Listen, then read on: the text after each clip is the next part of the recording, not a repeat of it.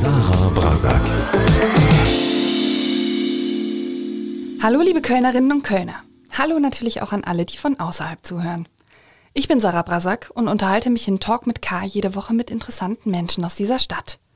Bevor ich Ihnen meine heutige Gästin vorstelle, gibt es zunächst einen Hinweis auf den Talk mit K Sponsor. Dieser Podcast wird präsentiert vom Online-Privatkredit der Sparkasse Köln-Bonn. Einfach auf sparkasse-kölnbonn.de slash Kredit vorbeischauen, Wunschbetrag plus Laufzeit eingeben und Antrag bequem von zu Hause abschließen. Und dann heißt es schon bald Super Jeile Zick statt Alltagstrott. Die erste Kerze auf dem Adventskranz brennt und das heißt auch, ums Backen kommt man nicht mehr herum. Man will ja auch gar nicht drum herumkommen. Über Anfängerfehler in der Küche und Profi-Tipps für das perfekte Plätzchen spreche ich heute mit einer, die richtig gut backen und kochen kann. Julia Floss. Und weil wir schon dabei waren, haben wir auch über die möglichst stressarme Vorbereitung des Weihnachtsmenüs gesprochen. Viel Spaß beim Hören und viel Spaß beim Backen.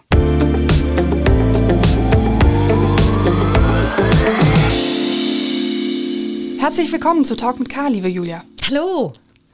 Wir sind Kolleginnen und deshalb duzen wir uns auch, denn wer den Kölner Stadtanzeiger liest, weiß, dass du als Gastrokritikerin regelmäßig über deine leckersten Lieblingsorte in Köln schreibst. Das Aber nicht nur das, weil du bist ja auch gelernte Köchin und Patissiere und entwickelst deswegen immer wieder Rezepte für den Stadtanzeiger, gerne zu hohen Feiertagen wie dem Karneval, Ostern oder eben Weihnachten. In Kürze erscheint dein Weihnachtsmenü im Magazin. Vor anderthalb Wochen gab es Kölsche Pralinen zum selbermachen und ich habe am ersten Advent direkt mal zwei deiner fünf Rezepte aus deinem Plätzchenheft 2020 gebacken. Ich habe die Macadamia-Plätzchen mit weißer Schokolade dabei, die absolut süchtig machen und die Walnuss-Aprikosen-Marzipan-Plätzchen, die meine neuen Lieblinge sind. Ich verlinke alle Rezepte in den Show Notes. Probier doch mal bitte kurz, ob die mir so gelungen sind, wie du das ursprünglich vorgesehen hast, als du diese Rezepte entwickelt hast. Das riecht auf jeden Fall schon sehr, sehr gut. Und diese Macadamia-Plätze, sind die von sind die von 2020 oder davor? Ich weiß es gar nicht mehr genau auf jeden Fall. Das war mein Favorit. Kann auch sein, dass das das Plätzchenheft aus dem Jahr 2019 war. Du hast ja an beiden Jahren Plätzchenhefte gemacht, die beide hervorragend waren. Ach, das ist ja nett. Mm. Also diese Macadamia-Dinger, die sind absolut köstlich. Ich finde die sehr mürbe. Ich mag das Salz da drin. Liebe Sarah, das hast du ganz fantastisch gemacht. Bin Vielen begeistert. Dank. Vielen Dank. Ich habe auch die, äh, ich habe auch gesalzene Macadamianüsse genommen. Hervorragend. Ne? Für dieses leichte. Man macht ja jetzt überall Salz, Karamell und so. Das ist ja alles, das ist ja nun wirklich ein Trend, würde ich sagen, seit einem Jahr. Zu Recht. Ich finde, das ist so ein Ding, das, Das- hat meine Mutter aber schon immer gesagt, dass du an jedes Gebäck immer auch eine Prise Salz ranmachst, weil es natürlicher Geschmacksverstärker, aber ich mag total gerne diesen Kontrast, weil das Dinge, die etwas zu süß, nein, also es, es, es betont einfach die anderen Geschmäcker, Geschmäcker noch da drin. Prise Salz, klar, das hat man immer schon gemacht, aber gefühlt ist diese Prise Salz jetzt irgendwie so in den letzten anderthalb Jahren auch ins Eis gekommen und so. Also für mich war das jetzt so, dass ich dachte, okay, man nimmt gehörig mehr Salz als früher. aber also ich finde es äh, ich find's super und bei diesem Plätzchen finde ich das ganz, ganz toll. Vielleicht hebst du dir das zweite für gleich auf, Auf oder hast du Fall. jetzt auch schon die Aprikose mal- probiert? Ich habe kurz meine Aprikose reingenascht und auch das mag ich sehr, sehr gerne. Das ist dir hervorragend gelungen, liebe Sarah. Vielen Dank. Ich wäre auch von mir aus nicht auf die Idee gekommen, Aprikosen, äh, die getrocknet sind, zu nehmen und sie für Plätzchen zu verwenden. Also super Idee. Nee, auch nicht sowas wie Rosinen oder Cranberries? Doch, also das ist sowas ja- schon, aber irgendwie Aprikosen fielen da für mich überhaupt nicht in diese Kategorie gedanklich, weil ich dann immer nur über Rosinen oder maximal Cranberries nachdenke. Hm, aber ich dachte halt, das würde sich so anbieten, weil ich finde, dann ist so der Schritt zu anderem getrockneten Obst irgendwie relativ naheliegend und ich meine, Aprikosen mag ich in frisch und als Marmelade total gerne. Warum nicht mal in getrocknet im Gebäck? Auf jeden Fall eine Spitzenidee. Das erste Adventswochenende ist, wie gesagt, gerade vorbei. Instagram und Facebook waren ja voll mit Bildern von Backblechen, mit Plätzchen, unter anderem auch von mir. Hast du schon gebacken? Ähm, ich habe dieses Jahr auch schon gebacken. Allerdings, ähm, ich arbeite ja auch regelmäßig als Foodstylistin und dann verschieben sich so die Jahreszeiten. Also ich hatte letzte Woche erst Ostern ähm, und Halloween auch noch. Äh, und ich glaube, ich hatte dieses Jahr im Februar zum ersten Mal Weihnachten. Und ja, dann ja, verschiebt sich so diese Wahrnehmung dafür so ein kleines bisschen. Und also ich werde dieses Jahr auch noch für mich privat Adventsplätzchen backen, aber noch bin ich nicht so weit. Ich glaube, du musst mal kurz erklären, was eine Foodstylistin ist, weil ich kenne eine Klamottenstylistin natürlich ähm, und die meisten, aber was ist eine Foodstylistin? bei diesen ganzen Rezepten, sowohl gedruckt als auch online, da sind ja immer wunderbare Fotos dabei und äh, oder auch irgendwelche Rezeptvideos. Und äh, das muss ja irgendjemand ähm, hübsch kochen, anziehen. backen und hübsch anziehen, ganz genau. Muss irgendwie hübsches Porzellan raussuchen, genau. Und das macht man dann zusammen mit dem entsprechenden Fotografen oder halt mit dem Kamerateam, je nachdem, was es ist. Ja, und dafür braucht man eine Foodstylistin und ähm, ja, das mache ich auch regelmäßig. Ja, und dann natürlich werden halt einfach Weihnachtsgeschichten, die werden Monate vorher produziert oder halt Ostergeschichten jetzt im November. Weil die Hefte noch in den Druck müssen Ganz oder genau. die Magazine oder was auch immer. Okay, Genau. ja, das da heißt, sehr gefühlt viel- ist für dich schon Ostern. Ja, ich habe letzte Woche auf jeden Fall falschen Hasen gemacht und hatte, ich musste überlegen, wo ich Tulpen herbekomme. Okay, jetzt darfst du uns ja aber nicht die ganze adventliche Nein. Stimmung in diesem Podcast äh, verhunzen. Ne? Also Weihnachten, besinne dich. Du hast also noch nicht für dich privat gebacken. Ähm, angesichts der steigenden Inzidenzen fühlt es sich für mich gerade ein bisschen so an, als könnte zu Hause Kochen und Backen mehr oder weniger alles sein, was uns an Freizeitbeschäftigung noch bleibt in den nächsten Wochen. Mhm. Ähm, was ja auch jetzt nicht das Allerschlimmste ist, ähm, auch wenn mir die Gastronomen alle wahnsinnig leid tun. Ähm, die Hoffnung ist ja auch noch nicht verschwunden, dass wir auch Weihnachten die Möglichkeit haben werden, mit mehreren Menschen um einen Tisch zu sitzen und groß aufzufahren kulinarisch. Und ich würde jetzt gern von dir stellvertretend für alle anderen da draußen, die keine gelernten Patissieren sind, in der nächsten halben Stunde gerne ein paar Tipps aufstauben, Lifehacks, wie man so schön sagt, damit nicht nur die Plätzchen so essbar wie möglich werden, sondern auch alles andere, was da so rund um Weihnachten kommt, vom Menü am 24. bis vielleicht sogar Silvester. Aber ich würde sagen, wir fangen klein an bei den Plätzchen. Wir fangen mit dem Plätzchen an. Ich gebe mein Bestes, jawohl. Bei den Plätzchenrezepten hat man ja die Qual der Wahl. Aber also man hat auch gerne immer die Tendenz, die Klassiker zu wiederholen. Ich äh, kann zum Beispiel nie wieder Kokosmakronen essen, glaube ich, in meinem Leben. Weil Oh, ich das ist so dramatisch. Ja, aber ich habe die jedes Jahr gemacht und jetzt, jetzt kann ich sie nicht mehr sehen. Ähm, angenommen, du planst jetzt deine drei bis fünf Plätzchenrezepte zu backen für die gesamte Adventszeit. Wonach wählst du die Plätzchen aus, die du backen möchtest, damit es auf keinen Fall langweilig wird, so in der Gesamtkonstellation? Mm, Also ich habe auf jeden Fall Klassiker dabei. Ich habe immer, egal was passiert, die Haferflockenplätzchen von meiner Oma dabei. Ähm, aber ich wähle tatsächlich also nach, nach Geschmack aus, also dass ich nicht nur Vanille und Haferflocke da habe, sondern auch mal was mit einer anderen Nuss. Auch mal was ein bisschen was salziger irgendwas mit Karamell, ähm, irgendwas, wo vielleicht noch eine Marmelade dabei ist, dass man unterschiedliche Aromen, aber auch unterschiedliche Konsistenzen hat. Aber ich wähle auch, ich wähle allen Ernstes danach aus, was machbar ist. Also im Sinne von, wenn ich vorhabe, Plätzchen zu verschenken, dann gucke ich, dass ich etwas wähle, wo ich nicht nach dem ersten Blech schon denke, oh verdammte Axt, das dauert jetzt hier aber noch Stunden, bis ich fertig bin, sondern ich gucke schon, dass das Dinge sind wie etwa diese Haferflockenplätzchen. Das ist ein relativ einfacher Teig und der wird dann mit einem Löffel patsch, patsch, patsch auf das Blech gesetzt und fertig. Und das ist nicht ein Plätzchen, was man irgendwie fünfmal hintereinander anfassen muss. Jedes Plätzchen abformen, in Schokolade tunken, trocknen lassen, mit Streuseln, verzieren und so weiter. Ähm, das ist auch, also es gibt so Sachen wie etwa, ich habe letztes Jahr, glaube ich, da waren so, das waren wie so Ochsenaugen aus einem, aus einem Brezelteig ähm, mit Salzkaramell. Die waren wahnsinnig lecker, die waren aber super aufwendig und das wäre dann etwas, das wäre so auf meinem Plätzchenteller für meine Gäste, das würde ich jetzt aber ehrlich gesagt nicht verschenken, weil es total aufwendig war. Ähm, dann würde ich, Ich habe die gemacht damals. Das war aus deinem Plätzchenheft und ich kann sagen, ja, das war aufwendig. aber haben sie dir geschmeckt? ja, fantastisch. War richtig gut, fantastisch. ja. Aber ich, ich verstehe, was du meinst. Also du plädierst quasi für so eine Art Balance. Also man sollte nicht irgendwie den Plätzchenteig anfangen und dann schon nach einer Stunde denken, boah, ist das aufwendig. Eigentlich macht mir das gar nicht mehr so einen Spaß. Ja, oder? genau. Genau, dass, dass man denkt, oh nein, das dauert jetzt hier noch zwei Stunden. Kann man das nicht irgendwie abkürzen? Und dann sehen so die ersten zehn sehen super aus und die letzten 20, naja, es sind nur noch ein trauriger Abklatsch dessen. Nein, sondern dass man sich etwas sucht, wie ich hatte letztes Jahr oder vorletztes Jahr, weiß ich auch nicht mehr genau, so, so Marzipankissen zum Beispiel. Und ich finde, die machten optisch auch was her. Die sind aber sehr einfach in der Herstellung. Du hast einen Teig ausgerollt, hast dann eine Masse, eine Marzipanmasse draufgestrichen und dann hast du die wie so ja, wie Maultaschen quasi, zweimal umgeknickt und dann einfach in so Kissen geschnitten. Und die machen was her, die sind was Besonderes, ähm, sind auch eine Abwechslung. Aber man kann da locker flockig innerhalb von einer Stunde irgendwie drei, vier Bleche produzieren, die man dann auch gut verschenken kann.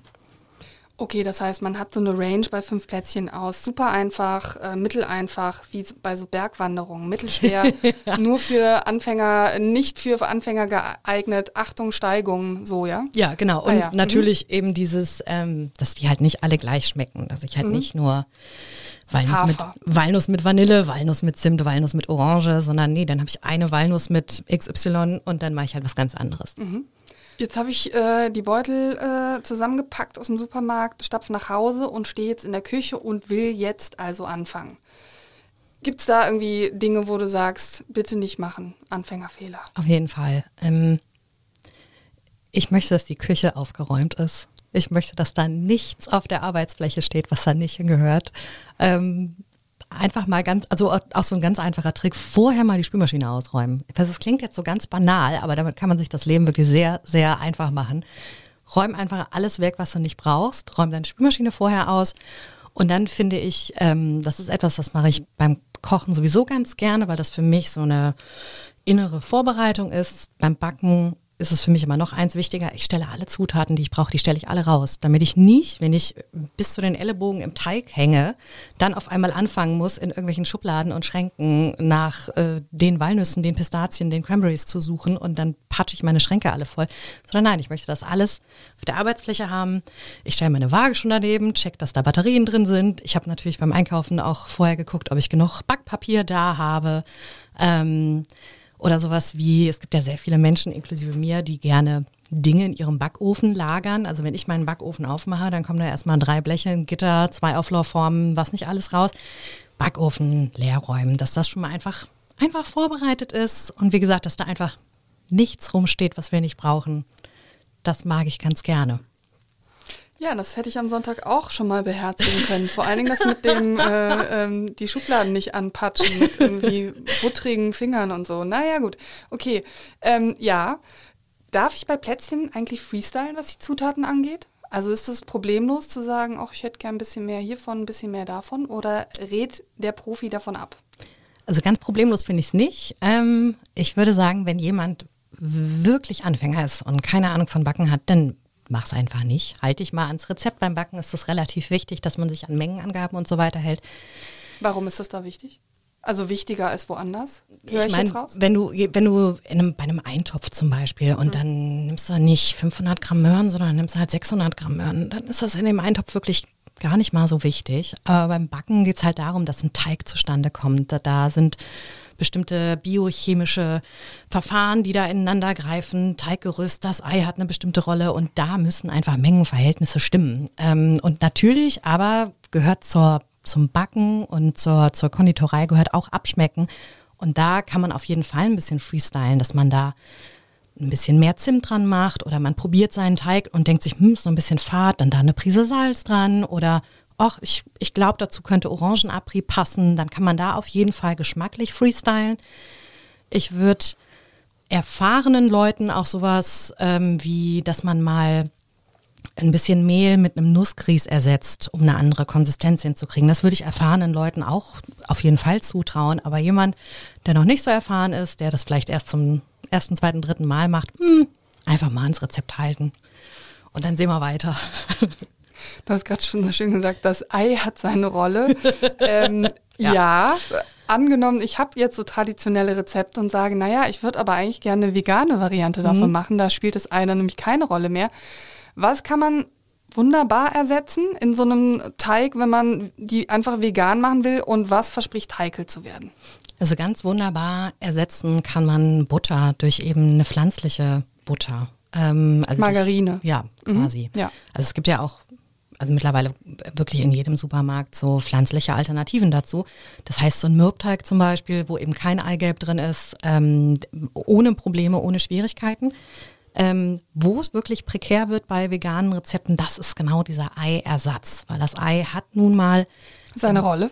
In je, genau, in jedem Rezept hat das Ei eine bestimmte Rolle. Das ist da nicht nur als äh, geschmacksgebende Komponente drin, sondern es ist ein Emulgator. Es ist ein Backtriebmittel in einem Biskuit, wo man es aufschlägt, dann ist es für die Konsistenz vom, vom Teig zuständig.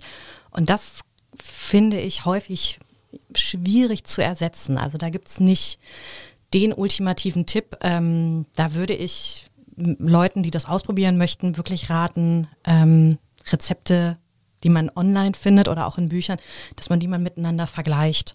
Und bei Online-Rezepten hatten wir auch immer die Möglichkeit, auf eine Bewertung und auf eine Kommentarleiste zu gucken. Das würde ich in dem Fall tatsächlich machen, weil man da meistens zwischen den Zeilen rauslesen kann, hat das wirklich geklappt. Mhm. Ähm, Gott, das Ei hat mehrere Rollen. Ja, natürlich. Das Ei Haupt- und Nebenrollen. das Ei hat Das hauptsächlich jetzt auch noch Hauptrollen. nicht so klar. Ja, okay. Auf jeden Fall. Und also äh, deswegen, was, was halt so ein Biskuit angeht, da bin ich sehr unerfahren im veganen Bereich, muss ich sagen. Ähm, ich habe kürzlich mal, es gibt im, im Englischen diesen wunderbaren Ausdruck von äh, Egg Wash. Ich weiß die deutsche Übersetzung beim besten Willen nicht. Ähm, man hat sehr viele verschiedene Gebäcke, wo vor dem Backen ein Eigelb mit Wasser oder ein Eigelb mit einem Schluck Sahne verquirlt wird und abgepinselt. Das ist für den Glanz, für die Farbe, ist aber auch geschmacksgebend. Das ist ähm, das sogenannte Egg Wash.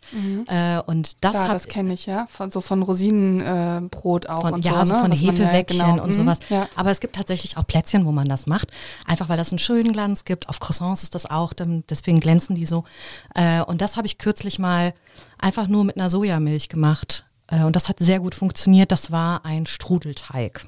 Also, aber ich würde tatsächlich das jetzt nicht als universale Antwort ähm, äh, bezeichnen, weil wie gesagt, das Ei hat jedes Mal ähm, eine andere Rolle, eine andere Eigenschaft. Und die immer zu ersetzen, das finde ich schon hakelig. Das finde ich ähm, nicht, nicht, ist schon eine Herausforderung.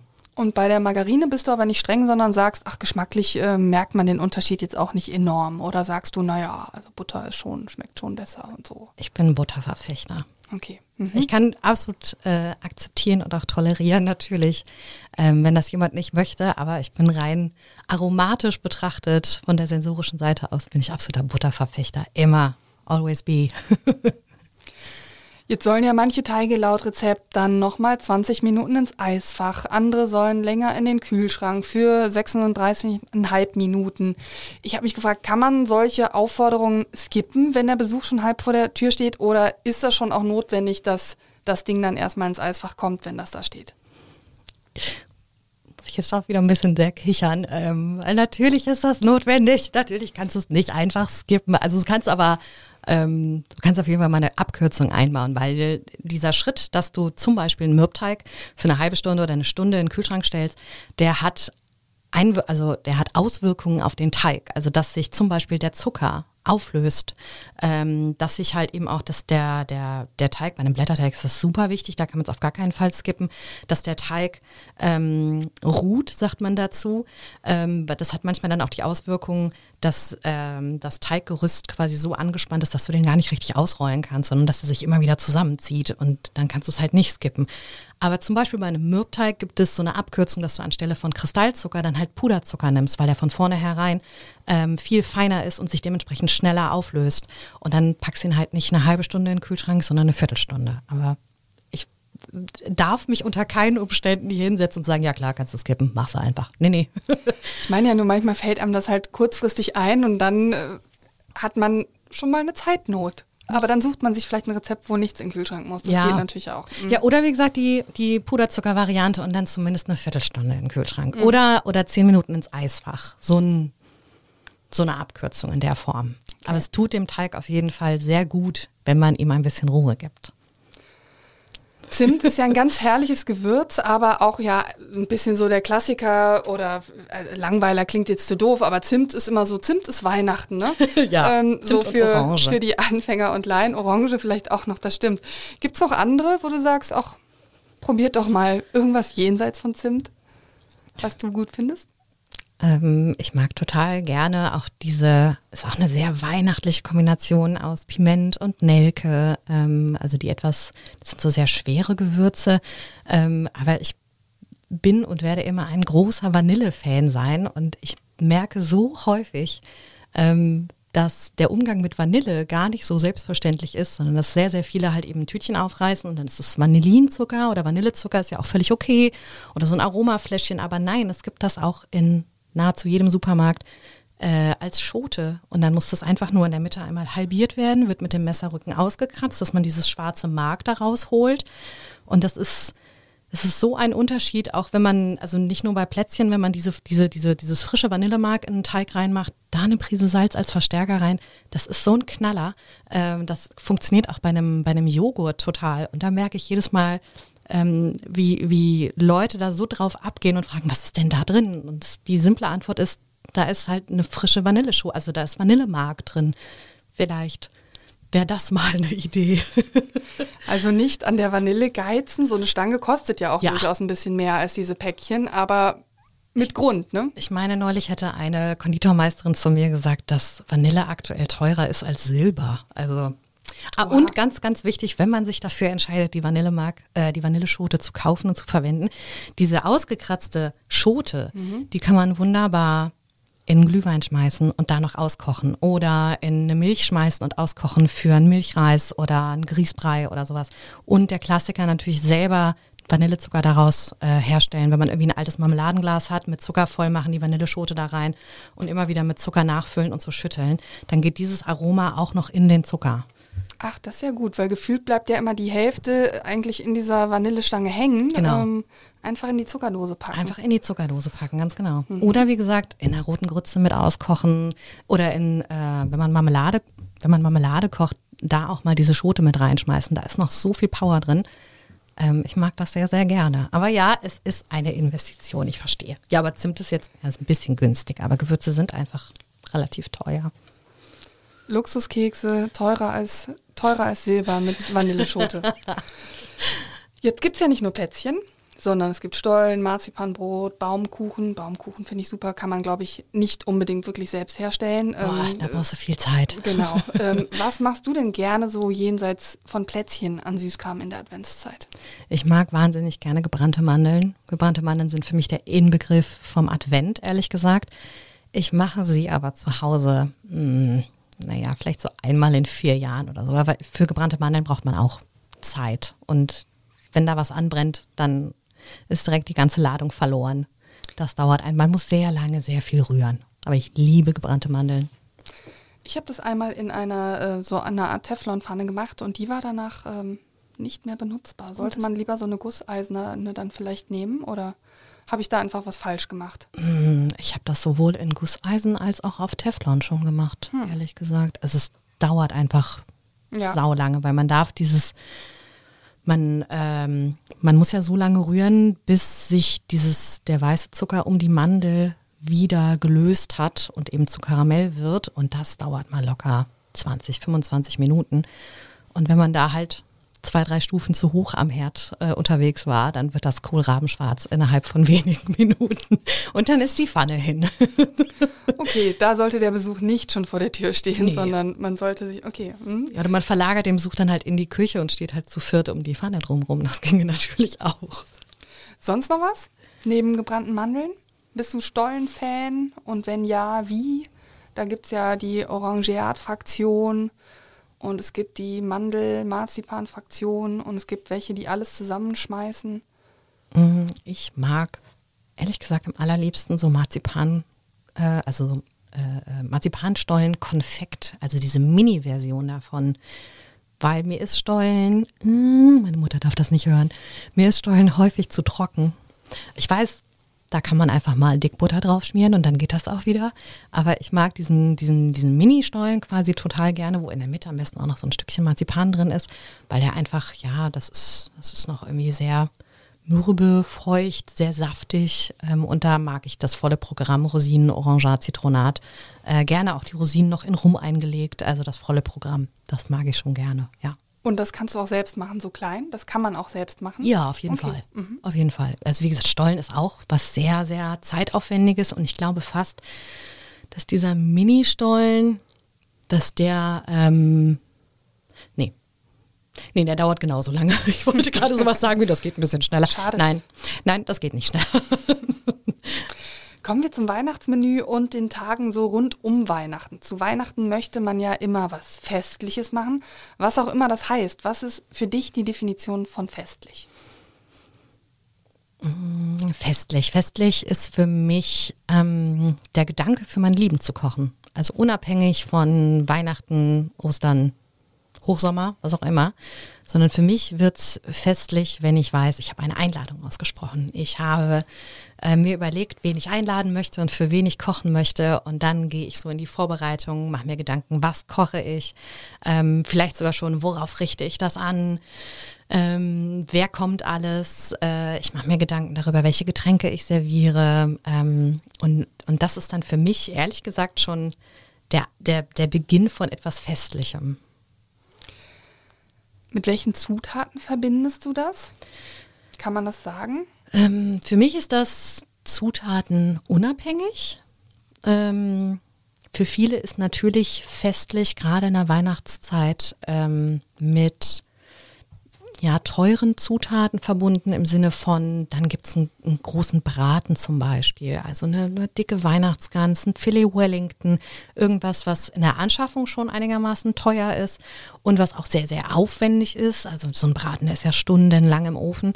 Ähm, das ist für mich persönlich nicht unbedingt die Definition von festlich. Also ich serviere dieses Jahr auch einen Hummus. Ähm, ich glaube, es gibt sehr viele Menschen, die das als sehr wenig festlich empfinden. Du nimmst meine nächste Frage quasi vorweg, weil ich wollte natürlich wissen, was gibt es bei dir zu Weihnachten? Ist das also erstmal von weggefragt, ist das jedes Jahr was anderes oder immer das gleiche? Äh, mittlerweile ist es jedes Jahr ähm, das gleiche. Mhm. Nein, das gleiche, nicht dasselbe das Gleiche, dasselbe. Wir wissen genau, was du meinst, Julia. Mhm. Ähm, das findet immer bei meinen Eltern statt. Es gibt am 24. Raclette und am 25. gibt es äh, seit Jahrzehnten ähm, keine Gans, sondern einen Truthahn, weil meine Eltern das in den Staaten mal kennengelernt haben. Seither gibt es einmal im Jahr Truthahn. Den gibt es mit Brezelknödeln, Rotkohl und Maronen. Jedes Jahr und ich freue mich jedes Jahr drauf. Und wo kommt jetzt dieser Humus mit rein? Nee, das ist das Weihnachtsmenü. Für ein, das Weihnachtsmenü für den Kölner Stadtanzeiger. Ach, das Weihnachtsmenü für den Kölner Stadtanzeiger. Ja, das habe ich ja im Intro schon anklingen lassen. Erscheint ja in wenigen Tagen. Auch das wird natürlich in den Show Notes verlinkt. Yes. Ähm, mach mal bitte eine kleine Sneak Preview. Hummus ist ja jetzt kein Gericht an sich, sondern du servierst es zu was. Was gibt es äh, dieses Jahr im Weihnachtsmenü und warum?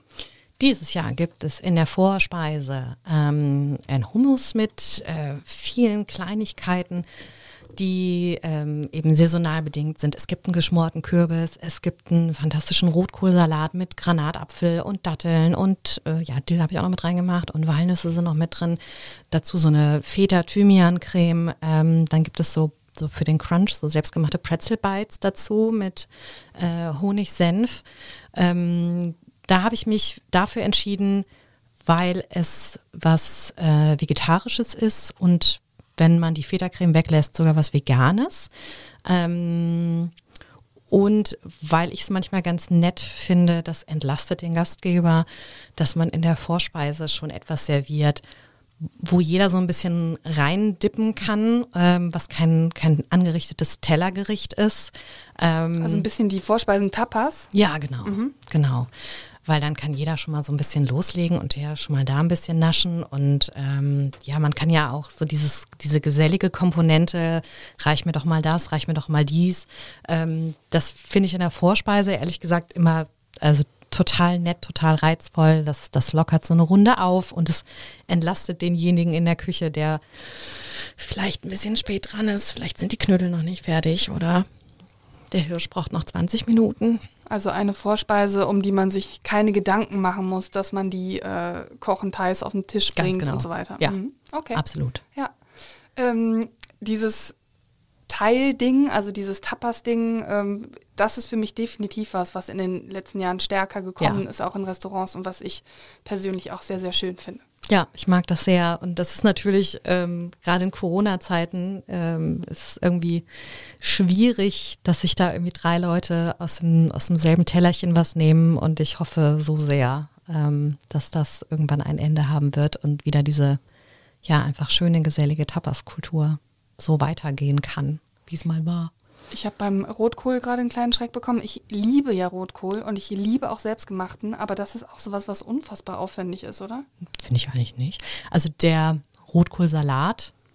Ist der roh dann, der Rotkohl? Der ist, genau, der ist, ah, okay. der ist roh. Mhm, mhm. Ähm, und äh, der mag es aber eigentlich auch ganz gerne, wenn der über Nacht mal eine Runde ziehen darf. Dann wird er weicher, dann, dann zieht er Wasser. Ähm, äh, und dann können halt sämtliche Gewürze und die anderen Zutaten, die können dann richtig schön reinziehen. Aber ich finde auch ein Rotkohl auf dem Herd ist eigentlich ist nicht so wahnsinnig aufwendig. Also der braucht halt, sagen wir mal, eine Stunde. Aber er braucht es von alleine dann im Topf, meinst du, ja? Vielleicht, äh, vielleicht Ja. muss ich das einfach mal probieren. Irgendwie habe ich da gefühlt so sechs Stunden Kochaktion. Nee. Nein? Okay. Mm, Brauchst du nicht. Also was ein bisschen aufwendig ist, da empfehle ich sie. Ich habe ich hab einen neuen V-Hobel und ich liebe ihn wirklich sehr. Ähm, dieses, dieses Reiben und dieses Raspeln. Also ich finde, das kann, je nachdem für wie viele Personen man so Rotkohl macht, das kann ein bisschen dauern. Und da empfehle ich bei, da empfehle ich so einen so einen V-Hobel einfach. Das ging ratzefatze, man musste nur sehr auf seine Finger aufpassen. Kommen wir zur Hauptspeise. Was machst du da? Ähm, es gab ein, oder es gibt ein, äh, ein Hirschgulasch, ein fruchtiges mit Preiselbeeren. Dazu gibt es selbstgemachte Kartoffelkroketten, aber mit Schmorzwiebeln drin. Ich liebe Kroketten und ich liebe Schmorzwiebeln und ich dachte mir, Let's take both. nehmen wir doch einfach mal beides, genau. Und dazu gibt es aber noch, ähm, ich habe mich für bunte Möhren entschieden, also so Urmöhren. Die einen sind so gelb, die anderen sind lila. Es geht aber natürlich auch mit ganz normalen Buntmöhren auch. Mit Radicchio und ein bisschen Dill ist auch da dran. Ich weiß, man darf im klassischen Menü eigentlich keine Wiederholung, aber ich finde, wenn man so einen riesen Büschel Dill kauft, kann man den auch ruhig an einem Tag mal wegverarbeiten. Das ist okay, bevor er im Kühlschrank die Ohren hängen Ja, lässt. das geht schnell bei Dill. Ne? ja. Dill ist ja so ein Mimöschen. Ein bisschen. Ja. Okay, und Nachspeise? Ähm, Dessert. Eine, äh, eine Karamellmousse mit, also oh, äh, Mokka-Karamell. Äh, Mokka-Karamellmousse mit einem Hafercrumble. Und ähm, ich wollte eigentlich gerne Blutorangen dazu machen. Ich habe sie leider nicht bekommen. Also gab es Orangen, Grapefruit und Sternanis. Das Okay. war das, war das, das Obst, das Kompott. Das dabei. klingt absolut fantastisch. Und nochmal der Hinweis, wir verlinken das natürlich alles in den Shownotes. Das kann man sich alles hinterher durchlesen, was die Julia Floss hier für uns äh, entwickelt hat.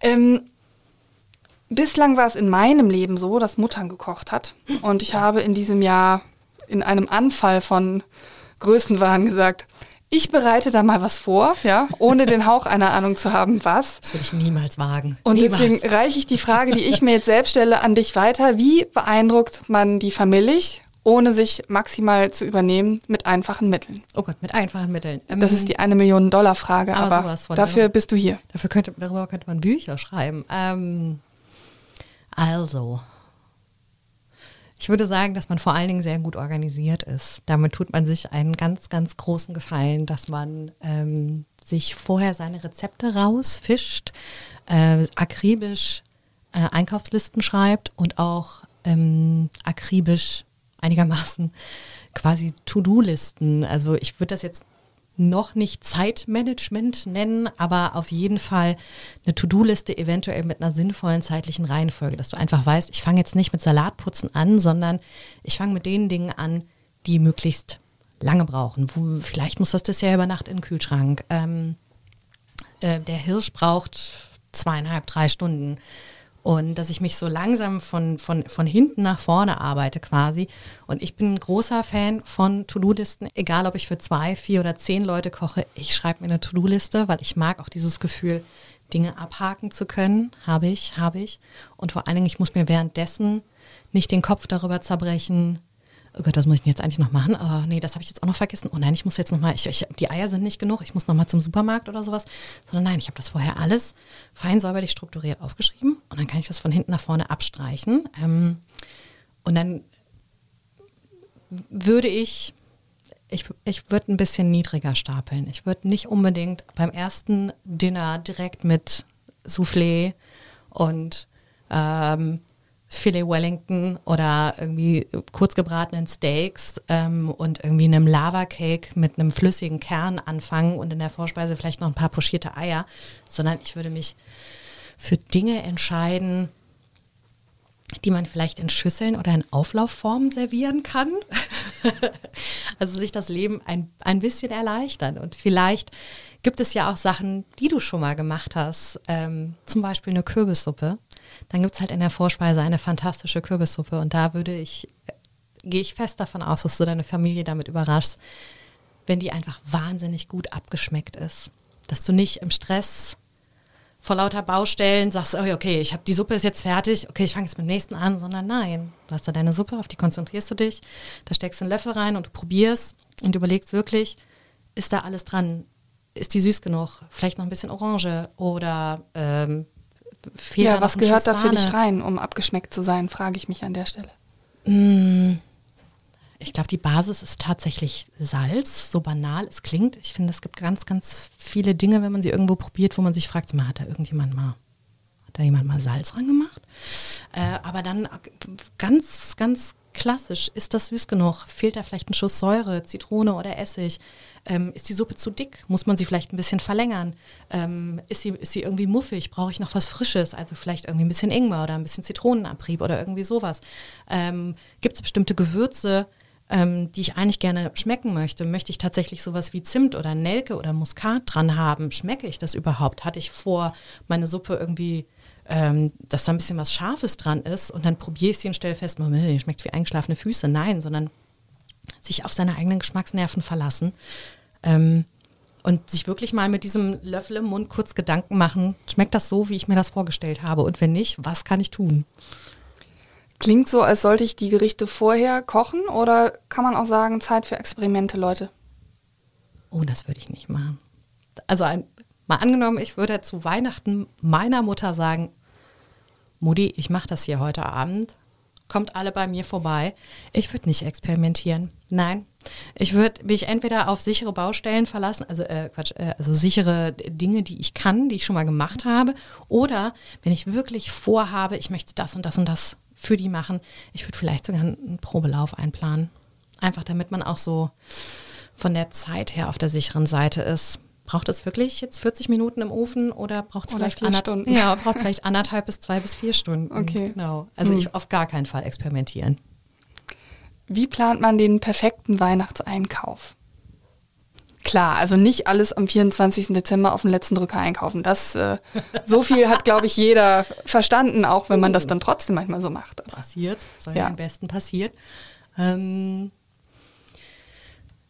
ich schreibe meine Einkaufslisten mh, allen Ernstes regalweise. oh Gott, ich sehe da einen vernichtenden Blick. Ähm, Nee, nicht vernichtend, der ist verzweifelt.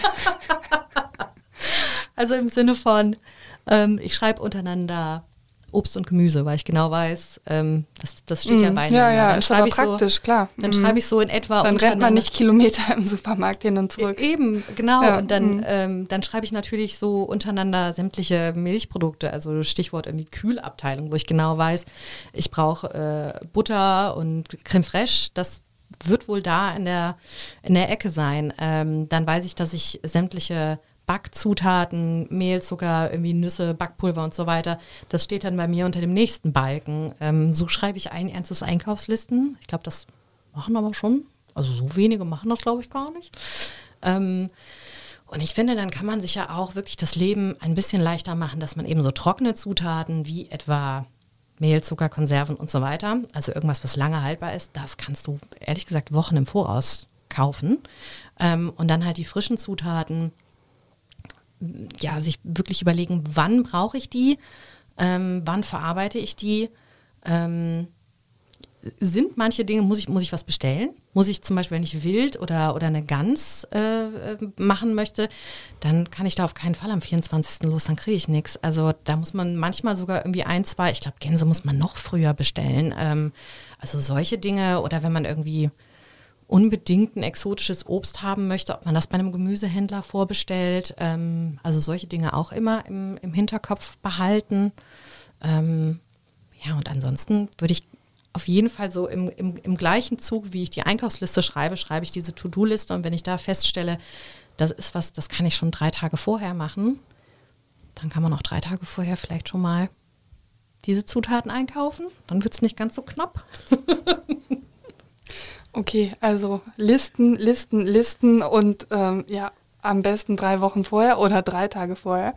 Ähm, jetzt ist das ja mit dem Weihnachtsmenü nicht gerade leichter geworden in den letzten Jahren. Wir haben das ja vorhin mit den Plätzchen schon äh, durchexerziert. Also es sitzt einer am Tisch, der ist vegetarisch, wenn nicht sogar vegan. Die anderen wollen aber die Weihnachtsgans, wie sie, wie das immer so war. Äh, kann man diesen Spagat aus Tradition und neuem Bewusstsein irgendwie meistern? Auf jeden Fall. Also ich, ich finde, das es ist schon eine Herausforderung und ich glaube, da hängt in vielen Familien der Haussegen so richtig schief. Ähm, und ich finde, die Antwort darauf ist, äh, ist ein Kompromiss und Kommunikation, ehrlich gesagt. Also ich, ich finde, das Allerwichtigste sollte an diesem Tag sein, ähm, dass man da keine Grundsatzdebatten ausfechten muss, sondern wenn man einfach weiß, der, also die, der eine Teil der Familie wünscht sich diesen Gän der eine Teil der Familie wünscht sich diesen Gänsebraten und der andere Teil der Familie äh, ist wahlweise vegetarisch oder vegan unterwegs, dann wird das an dem Abend nicht ausgefochten, sondern wird das einfach mal akzeptiert. Und da muss man sich halt im Vorfeld mal darüber austauschen, wer bereitet eigentlich was vor, wie finden wir einen Kompromiss, dass wir halt um dieses ähm, Rumgegaste einfach mal drum rumkommen. Ähm, dann muss auch was, also ich will jetzt nicht in Genderrollen denken, aber dann müssen sich halt bestimmte Familienteile halt auch mal den Kommentar sparen. Ähm, was ich ganz furchtbar finde, ist, wenn es ein Familienmitglied, ein Familienmitglied gibt, was kocht und alle anderen kommen dahin und meinen, sie müssen ihre Bedürfnisse durchsetzen. Das finde ich ist das Allermieseste und ähm, das verdirbt diese ganze Festlichkeit und auch diese Vorfreude, die jemand beim Kochen ähm, ja meiner Meinung nach empfinden sollte. Ähm, sondern dass halt derjenige, der halt wirklich unbedingt diesen Gänsebraten möchte, der könnte dann auch mal höflich nachfragen, ob er vielleicht irgendwie helfen kann. Genauso wie derjenige, der halt sagt, nee, ich ähm, möchte gar keine tierischen Produkte. Der könnte halt auch fragen, kann ich vielleicht irgendwas mitbringen? Kann ich dich irgendwie unterstützen? Ähm, oder halt von vornherein vorschlagen, weißt du was, ähm, ich bringe die und die Sättigungsbeilage mit. Ähm, äh, oder ja, dass man da halt einfach vorher drüber spricht, ohne einen Streit zu suchen. Ich weiß, das klingt jetzt auch wieder so ganz banal, aber also manchmal ist das doch die Antwort. In meiner Familie gibt es das auch. Ähm, und also wir haben es mittlerweile geschafft, da Lösungen für zu finden. Und die sehen halt wirklich so aus, dass äh, nicht einer kocht und alle anderen sitzen drumrum, sondern es helfen halt alle mit. Jeder hat so seine Aufgaben und man freut sich am Ende darüber und vielleicht probiert der eine ja sogar beim anderen mal und also es werden halt einfach nicht diese Grundsatzdebatten auf, ausgefochten. Das hat an, also das hat da überhaupt keinen Platz, sondern versaut die Festlichkeit. Es wird ja angeblich äh, nirgends so viel gestritten wie an Weihnachten. Ja, genau. Das ist ganz furchtbar. Hm. Ja, Rollenverteilung ähm, finde ich schön. Mein Vater darf zum Beispiel immer den Rosenkohl putzen. Das ist so hoheitliche Vateraufgabe. Das finde ich sehr, sehr schön. Ja. Meine Schwester macht aber auch erst seit geraumer Zeit, ähm, ist meine Schwester die, ähm, die Brezelknödelbeauftragte. Es mhm. war ein langer Weg dahin, aber mittlerweile weiß sie, was zu tun ist und sie macht hervorragende Brezelknödel. Und du supervisierst dann äh, die ganze Familie in der und Küche? Ich, ich arbeite meiner Mutter zu. Okay. Mhm. Ich versuche meiner Mutter den Rücken frei zu halten. Aber das war auch so ein, auch so ein Kampf, das kenne ich auch von mir.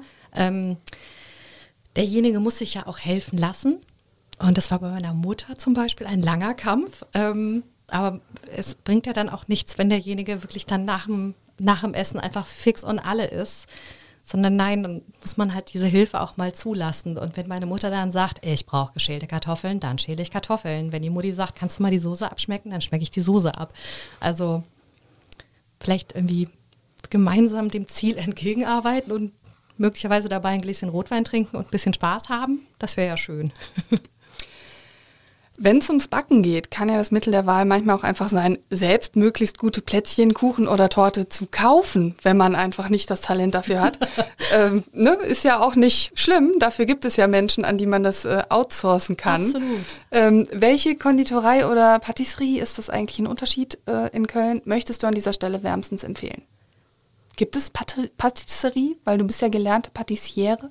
Äh, ja, also ich bin gelernte Köchin, habe aber als Patissier gearbeitet mini kurzer Exkurs. Der Patissier ist der Küchenkonditor und in Frankreich ein Lehrberuf, in Deutschland leider nicht. In Deutschland gibt es den Konditor, der aber meistens keine Küche, sondern eine Konditorei von innen sieht. Ähm, und in Frankreich gibt es da, wie gesagt, noch, noch eine weitere Unterscheidung. Ähm, und ich würde sagen, dass es mittlerweile in Köln auch ein paar ähm, Patisserien gibt. Törtchen Törtchen kennt man und mein absoluter Go-To-Patissier, meine, äh, meine liebste Konditorei, äh, ist das Nimmersatt, weil die auch quasi bei mir um die Ecke sind und die haben dieses Jahr, glaube ich, erst eröffnet. Und ähm, wo ist deine Ecke, frage ich oh, jetzt. Oh, das ist die Kölner Südstadt. Mhm. Das ist die Kölner Südstadt und ähm, ja, die sind wie gesagt, das ist jetzt sind einfach bei mir um die Ecke, deswegen ist der Weg nicht besonders weit. Aber das ist nicht der einzige Grund, warum du hingehst offenbar, Nein. sondern weil die tolle die machen fantastisches äh, Feingebäck, die machen mhm. hervorragende Törtchen. Am Wochenende gibt es Croissants und Brioche und das liebe ich sehr. Und ich habe jetzt auch gesehen, dass die im totalen Weihnachtsvorbereitungsstress sind und ohne Ende Stollen und Zimtsterne backen. Ähm, ja, das ist aktuell äh, meine, meine liebste Adresse für, für Gebäck, wenn ich selber nicht backen möchte. Auf jeden Fall. Okay, mit dieser kleinen Empfehlung von dir ähm, möchte ich den Podcast gerne beenden. Ich bin jetzt so ein bisschen vorfreudig schon zumute. Ähm, ich werde auf jeden Fall nächstes Wochenende zwei weitere deiner Plätzchenrezepte backen. Ich äh, danke dir ganz herzlich für deine Zeit. Sehr, sehr gerne. Ähm, wir stellen gleich alles zusammen für die Show Notes. Ähm, für die allermeisten Sachen ist ein KSDA Plus Abo notwendig, nicht bei allen. Aber ich denke, den kostenlosen Probemonat wird sich wohl jeder leisten können, weil er nämlich kostenlos ist. Und ansonsten entspricht ein Monat KSDA Plus in etwa dem Preis eines Tortenstücks. Zum Beispiel bei Nimmersatt, würde ich sagen. Insofern, auch das kann man sich leisten. Julia, danke, dass du hier warst. Ähm, ich freue mich auf weitere Back- und Kochrezepte von dir. Und äh, ja, mach's gut und schönen Advent. Gleichfalls, vielen Dank.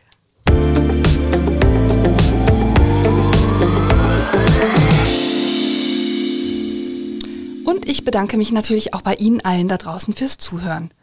Vielen Dank sage ich an dieser Stelle aber auch nochmal an unseren Sponsor. Dieser Podcast wird präsentiert vom Online-Privatkredit der Sparkasse Köln-Bonn.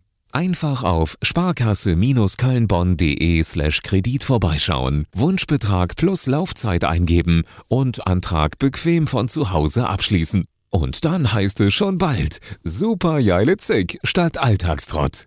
Ich möchte neben weiteren Folgen von Talk mit K mit tollen Gästen wie der Komikerin Anke Engelke oder der Band Cat Baloo auch unseren neuen Podcast Stadt mit K News für Köln empfehlen. Dort hören Sie wochentags ab 17 Uhr die wichtigsten Nachrichten des Tages aus dieser Stadt. Die gesamte Podcast-Familie des Kölner Stadtanzeiger finden Sie auf unserer Internetseite unter ksda.de slash podcast oder aber indem Sie das Stichwort Kölner Stadtanzeiger bei einer Podcast-Plattform Ihres Vertrauens eingeben. Mich erreichen Sie per E-Mail. Ich freue mich über Feedback oder Talkgastvorschläge unter sarah.brasak.dumont.de. Bis zum nächsten Podcast sage ich Tschüss und auf Wiederhören.